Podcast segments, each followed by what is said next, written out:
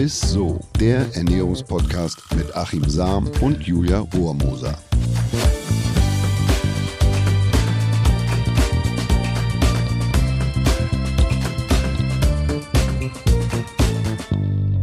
Hallöchen, ihr Lieben, und herzlich willkommen zum Ernährungspodcast mit unserem Ernährungswissenschaftler Achim Sam. Und mit äh, meiner Lieblingsmoderatorin Julia Roma. So, woran machst du das eigentlich fest, dass unser Lieblings... Ernährungswissenschaftler? Ja, weil du mein Lieblingsernährungswissenschaftler bist. Okay, das ist schön. und von euch ja sich auch, sonst würdet ihr den Podcast ja nicht hören. Ja. Danke euch. Ja, wenn, wenn es so ist, dann auch danke euch da draußen. Ja, ja, das wird schon so sein, das wird schon so sein. ja, ich muss sagen, heute die Folge wird unfassbar lecker. Als Riegel im Pudding, heiß gemacht, Eisgetränk oder direkt die Tafel von Schokolade kann ich einfach nicht genug bekommen. Und mir geht es sicher nicht als Einzige so. Und deshalb soll es heute auch nur um Schoki gehen. Und Achim, die kommt ja nicht nur bei mir gut an, sondern hat auch bei euch Ernährungsprofis einen guten Ruf. Ja, ja, ja, so, so. Ne? Also es war ja lange Zeit so, dass Schokolade immer ja so als süße Sünde verteufelt wurde und so als das ja äh, ähm, quasi die Metapher eigentlich war für das, was, was, was ungesund und viel Zucker enthält. Und seit einiger Zeit ist es so, dass sie immer weniger eben als süße Sünde verteufelt wird und immer mehr als absolutes Superfood und mit unzähligen Gesundheitswirkungen belegt und gefeiert wird. Und da habe ich mir gedacht, es wird höchste Zeit, dass ich mir mal genauer anschaue, was die Schokolade eigentlich wirklich kann und wozu es Belege gibt, Untersuchungen, Studien. Ähm, Also eine Sache vorneweg, was Schokolade auf jeden Fall kann, äh, da habe ich auch schon einige Selbstversuche und, und Feldstudien hinter Na? mir, ist, dass Schokolade Pullis schrumpfen lässt, wenn man zu viel davon isst.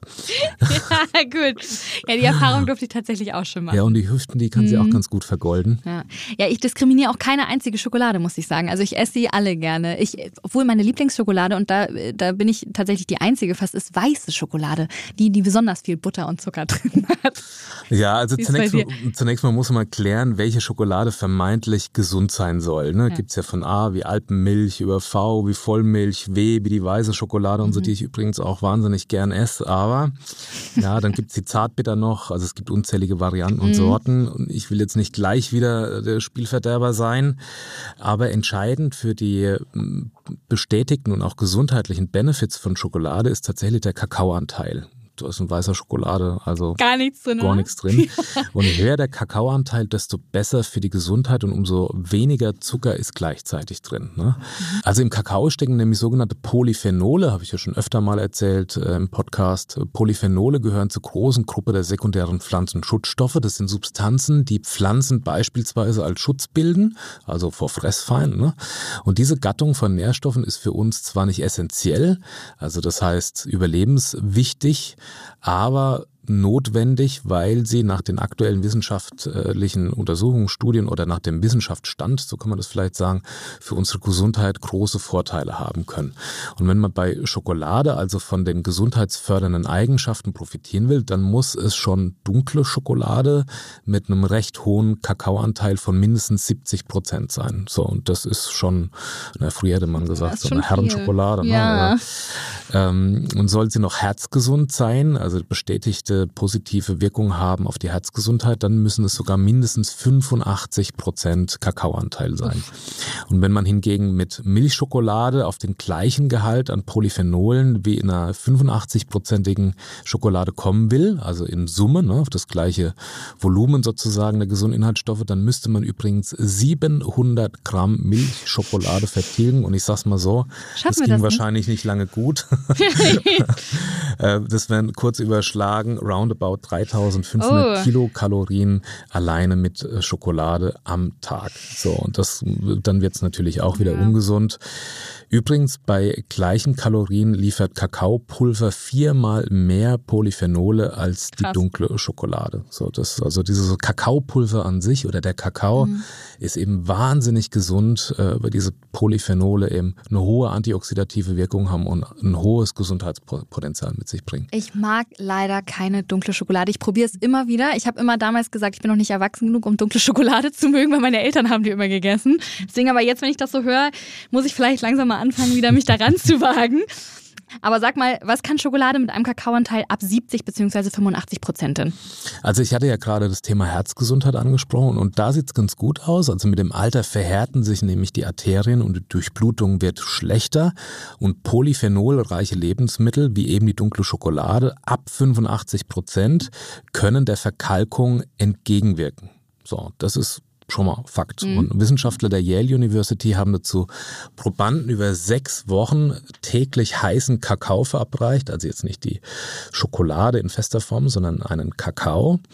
Und bereits nach kurzer Zeit hat sich die Elastizität der Arterien deutlich verbessert und außerdem haben sich wichtige Herzparameter verbessert, ohne dass die Probanden dabei zugenommen haben. Wow. Ja, und Krass. das ist, das ist tatsächlich stark, ja, weil ja, durch diese Elastizität, also das ist ja was, was uns dann krank macht oder was zu, zu diesen koronaren äh, Herzerkrankungen führt, dass die, die Elastizität der Gefäße dann weggeht und das kann man hier verbessern eben mit den Polyphenolen oder mit dem hohen Kakaoanteil.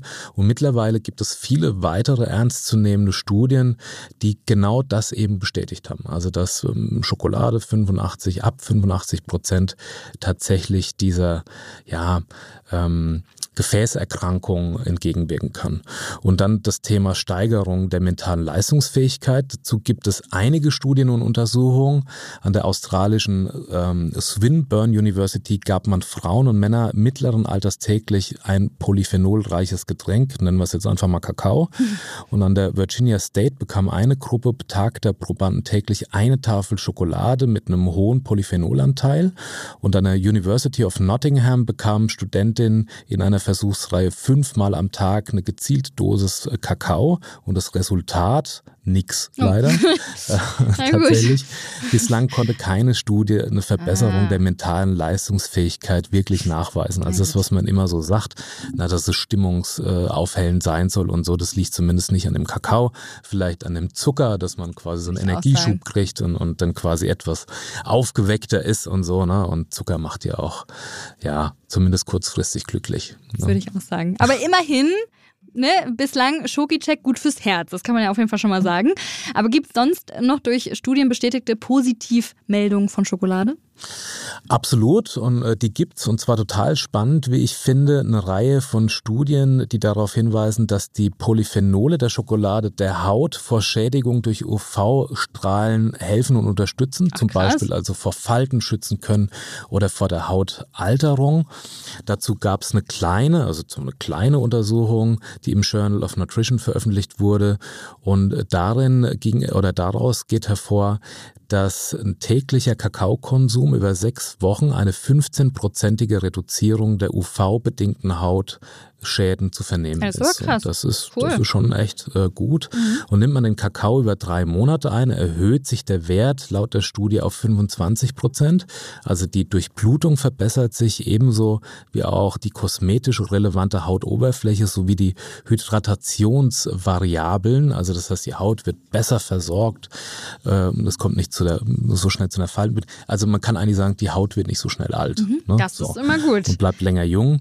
Es gibt da noch eine große koreanische Studie, die dieses Resultat quasi überprüfen wollte. Und in der Studie wurden den Probandinnen täglich ein polyphenolhaltiges Kakaogetränk verabreicht. Und nach sechs Monaten haben die Tests gezeigt, dass die Haut der Frauen messbar glatter, so oh Achtung jetzt, äh, deutlich elastischer und besser gegen UV-Strahlung geschützt war. So. Herrlich. Und dann gibt es noch eine ganz interessante Studie der University of Quebec und die hat gezeigt, dass sich nach einer täglichen Dosis von nur 30 Gramm dunkler Schokolade, also da ist echt immer die Betonung drauf, die Elastizität der Gesichtshaut deutlich verbessert hat. So, also wenn das kein Argument ist, jetzt quasi aus einer Herrenschokolade auch eine Frauenschokolade irgendwie zu machen, ne, also dieses herbere, also, etwas bittere ist tatsächlich auch Tja, Mich hast du jetzt ehrlich gesagt. also jetzt spätestens nach diesem Punkt hier mit der schönen Haut hast du mich auf jeden Fall. Ich werde nachher in den Supermarkt laufen und mir auf jeden Fall dunkle Schokolade kaufen. Ähm, aber sag mal, das Problem bei mir ist so ein bisschen, weil du sagst ja auch, 30 äh, Gramm eine dunkle Schokolade reicht eigentlich schon für die Elastizität der Haut und so weiter und so fort. Ich werde aber mal zum Nimmersatt bei Schokolade. Also ich kann jetzt nicht einfach so ein Stückchen ja. abreißen und die Schokoladenpackung dann immer diszipliniert, wie einige Leute, zurückpacken, sondern ich muss immer alles essen. Hast du da irgendwelche Tipps? Ja, das ist auch ein echter Problem. Ich finde auch so wieder verschließbare Schokoladen oder sowas, das finde ich eigentlich total überflüssig, weil man futtert sie eh Natürlich. auf. Ne? Da ja. Der, ja, also klar, Problem ist natürlich, dass die Sweets-Schublade eigentlich immer direkt neben dem Fernseher ist. Ne? So, also da ist ja immer mein, mein, mein Tipp. Ähm, immer oder Trick 17, ne, nenne ich den jetzt einfach mal, versuche einfach mal mindestens 17 Schritte zu tun, bis du zu dem Süßigkeiten- oder Schokoladendepot kommst. Mhm. Zeigt die Erfahrung, also da spreche ich von mir jetzt selbst, mhm. äh, dass man manchmal die Schritte einfach gar nicht bereit ist, da irgendwie hinzugehen und, und das Stimmt, dann eher so in Ruhe lässt. Sein, oder zumindest ja. lagerst du halt nur eine kleine Portion irgendwie dunkle oder Bitterschokolade da ein und marschierst dahin, dann ist es ja auch gar nicht so schlecht. Oder vielleicht ähm, kauft man mal halt äh, Schokolade, die in Kleinpackungen drin ist. Kleine Stimmt, das Päckchen, ist das ist jetzt nicht ganz so gut für die Umwelt vielleicht, aber äh, wenn man die Minis kauft, da ist halt die Gefahr nicht so groß, dass man gleich die Familienpackung oder die 300 Gramm Tafel äh, irgendwie vernascht. Und für alle, die halt immer gleich eine ganze Tafel vertilgen müssen oder dann überhaupt keinen Halt mehr kennen, da zitiere ich immer ganz gern oder erwähne die Studie der University Surrey. Die haben nämlich äh, untersucht an Kindern und gesehen, dass Kinder, denen man das Schokolade essen und das Süßigkeiten essen verbietet, viel mehr in Summe ähm, vertilgen als die Probandengruppe, die Kindergruppe, denen man es grundsätzlich erlaubt. Ja. Unser Gehirn kann nämlich nicht mit Verboten umgehen und wehrt sich dann. Und wenn dann die sogenannte rigide Kontrolle fällt, das heißt, man bricht sich ein Stückchen Schokolade ab und denkt, naja, komm, ein Stückchen geht ja, dann fällt eben diese rigide Kontrolle und dann denkt man, komm, jetzt habe ich irgendwie Jetzt, jetzt habe ich halt auch, äh, so jetzt ist auch jetzt ja. egal und dann futtert ja. man eben die ganze Tafel Schokolade auf. Ja, Hingegen, wenn man es sich erlaubt tatsächlich, und da ist auch nichts Schlimmes dran, wenn man Schokolade isst. Nur die Dosis macht letzten Endes wie mit allem das Gift. Äh, oder in dem Fall die, die, die Kilokalorien und dann auch das Gewicht auf der Waage. Aber ähm, der gesunde Esser isst alles nur in Maßen und nicht in Massen. Und das gilt auch für die Schokolade. Also einfach mal die Verbote weglassen und dann ist man fast automatisch schon gesünder, als wenn man sich ja mit Verboten volllädt. Sehr gut. Ich werde mich wirklich jetzt mal an dieser dunklen Schokolade versuchen auf jeden Fall. Und jetzt vor lauter Schokolade haben wir es irgendwie schon wieder fast vergessen. Wir haben noch eine Frage der Woche. Die Frage der Woche. Achim hat ja schon ein paar Mal erwähnt, dass zum Beispiel nur ein kleines Stück Schokolade für eine hohe Insulinausschüttung und anschließend Heißhunger sorgt, weil quasi nicht genug Zucker vorhanden ist. Wie ist das, wenn man mehr Schokolade isst? Ist dann hinterher weniger Heißhunger da oder gilt dasselbe, also dass immer, egal welche Menge Zucker, im gleichen Verhältnis Insulin ausgeschüttet wird und dann der Blutzuckerspiegel rasant abfällt? Liebe Grüße, Jule. Liebe Jule, äh, vielen Dank. Super Frage. Also bei jeder Zuckeraufnahme kommt es eben zu einer Insulin Stimulation und das ist auch gut so, ne, weil das Insulin eben äh, quasi die Energie oder die ähm, ja, die Kilokalorien in die Zelle trägt, äh, ein anaboles Hormon. Gleichzeitig wird aber immer wieder die Fettverbrennung äh, dadurch reduziert. Also es ist wie so ein Zügelangelsystem. Ne? Gibt es mhm. Insulin bis im anabolen Stoffwechsel und ansonsten ist er im katabolen Stoffwechsel. In der Regel ist es so, dass schon mit jedem beziehungsweise mit dem ersten Bissen oder Schluck, ja, wenn man jetzt Kakao trinkt beispielsweise, relativ große Mengen Insulin ausgeschüttet werden. Der Körper weiß ja gar nicht, was kommt. Ja, also muss man sich so vorstellen, dass äh, quasi dieses, dieses Regulationssystem bei uns auch schon so ein bisschen durcheinander ist ähm, hängt mit dem Mikrobiom zusammen und so weiter und dass es dann auch zu Fehlzündungen kommt in der Insulinausschüttung. Also es kann sein, dass auch mit relativ kleinen Mengen schon relativ viel Insulin ausgeschüttet wird und dadurch halt äh, auch quasi die Fettverbrennung parallel sehr blockiert ist.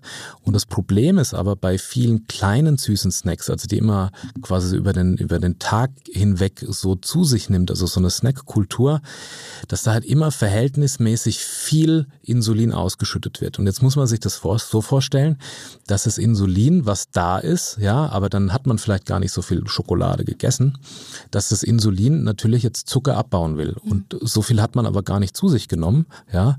Und dann geht dieses Insulin, muss irgendwie irgendwo Zucker hernehmen, weil es so ein starkes anaboles Hormon ist und versucht irgendwo sich Zucker zu greifen. Und das macht es aus dem Blutzuckerspiegel. Also im mhm. Blutzucker haben wir quasi so ein Notreservoir an Zucker und das Insulin holt sich dann quasi, um irgendwie befriedigt zu werden ja, und Energie in die Zelle zu schleusen, aus dem Blutzucker dieses Notreservoir. Und das ist der Moment, was uns dann müde macht und gleichzeitig wieder hungrig macht, weil es eigentlich so unser Notreservoir ist.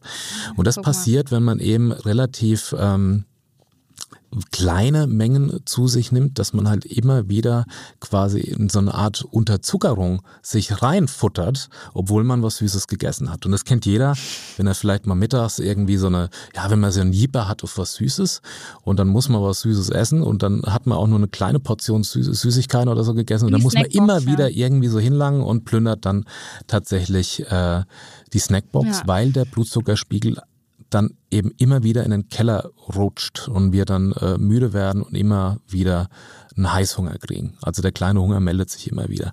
Und deshalb ist meine Empfehlung, dass man das so macht, wie es eigentlich früher Oma und Opa gemacht haben. Ne? Da gab es ein Dessert zum Essen und das Süße Stimmt, quasi ja. dann direkt im Anschluss. Das heißt, man hat also einen in eine Insulinausschüttung und der Insulinspiegel bleibt aber relativ konstant, weil man hat ja vorher mit einer hohen Wahrscheinlichkeit noch was anderes gegessen, vielleicht was Fettiges. Das bleibt also lange im Magen. Man hat also nicht so einen hohen Insulinimpuls, einen hohen Insulinanstieg, sondern eher gleichmäßig. Der stürzt da nicht so in den Keller. Der Blutzucker bleibt eher unangetastet und wir kriegen dann nicht gleich wieder Hunger und essen in Summe dann weniger und sind auch nicht so müde. Sehr gut. Ja. Grünes Licht für ein Dessert sozusagen. Genau, dass man halt nicht ständig zwischendrin, ja. wir, haben, wir leben ja in so einer Snackkultur und futtern ständig mhm. und das ist das, was uns tatsächlich dick macht. Also, dass wir permanent diese Insulinpeaks haben. Insulin wird ausgeschüttet, Fettverbrennung blockiert und unser Körper das nicht so genau reguliert und auch nicht weiß, was kommt denn da jetzt noch nach. Also, wie viel äh, esse ich denn jetzt ja, quasi an Zucker oder an Kohlenhydraten? Und deshalb ist meine Empfehlung, dass man eher die Hauptmahlzeiten isst, dazwischen versucht eben keine Kalorien zu sich zu nehmen, auch nicht in Getränken. Ne? Das ist natürlich bei so Limo, Cola, Stimmt, Cola ja. oder Softdrinks ist es auch immer die Gefahr, dass man diese Insulinspitzen hat und dass man dann eben sich in so eine, ja, so eine Unterzuckerung reinfuttert oder reintrinkt. Ne? Ja, und ich fach den Heißhunger jetzt wahrscheinlich nochmal ganz kurz ähm, an, indem ich das Ganze nochmal kurz zusammenfasse. Also, Schokolade ist nicht gleich Schokolade. Für die gesundheitsfördernden Eigenschaften sollte man schon die mit einem Kakaoanteil von mindestens 70 Prozent nehmen. Dann stecken nämlich Polyphenole drin, die laut Studien zum Beispiel Haut vor UV-Strahlen schützen könnten. Fand ich sehr spannend.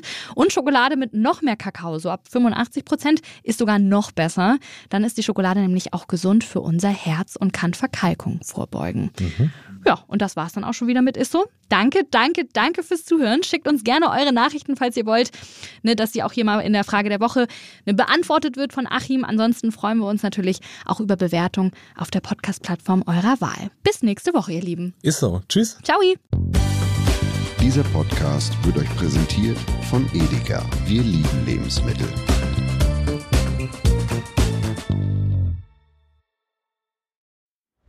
Es folgt eine Podcast-Empfehlung. Lo, bist du bereit? Ich bin sowas von ready. Are you ready? Herzlich willkommen bei Cheers, dem Weinpodcast mit Lou. Das bin ich, studierte Weinexpertin, Weinwirtschaftlerin und Weinbloggerin. Und ich bin Jonas. Ich bin hier, um Lou eine Menge Fragen zu stellen, denn wir sprechen in diesem Podcast über Wein, über Spannendes und eigentlich alles, was man wissen muss. Egal, ob man Weinanfänger ist oder fortgeschritten, dieser Podcast ist für alle bestens geeignet, die Bock auf Wein haben. Ja, welcher Wein passt zu welchem Essen? Warum ist Säure im Wein eigentlich so wichtig? Und wie kommen die Aromen in euren Wein rein? Und warum spuckt Lou nach dem Probieren immer wieder alles aus. In kurzen und knackigen Episoden gibt es genau auf diese Fragen die passende Antwort. Und ab und an gibt es auch noch Gäste. Und wenn ihr Fragen habt, dann schreibt sie uns an cheers.edeka.de. Jeden Montag gibt es eine neue Folge, überall da, wo es Podcasts gibt. Und ich würde sagen, Cheers. Cheers.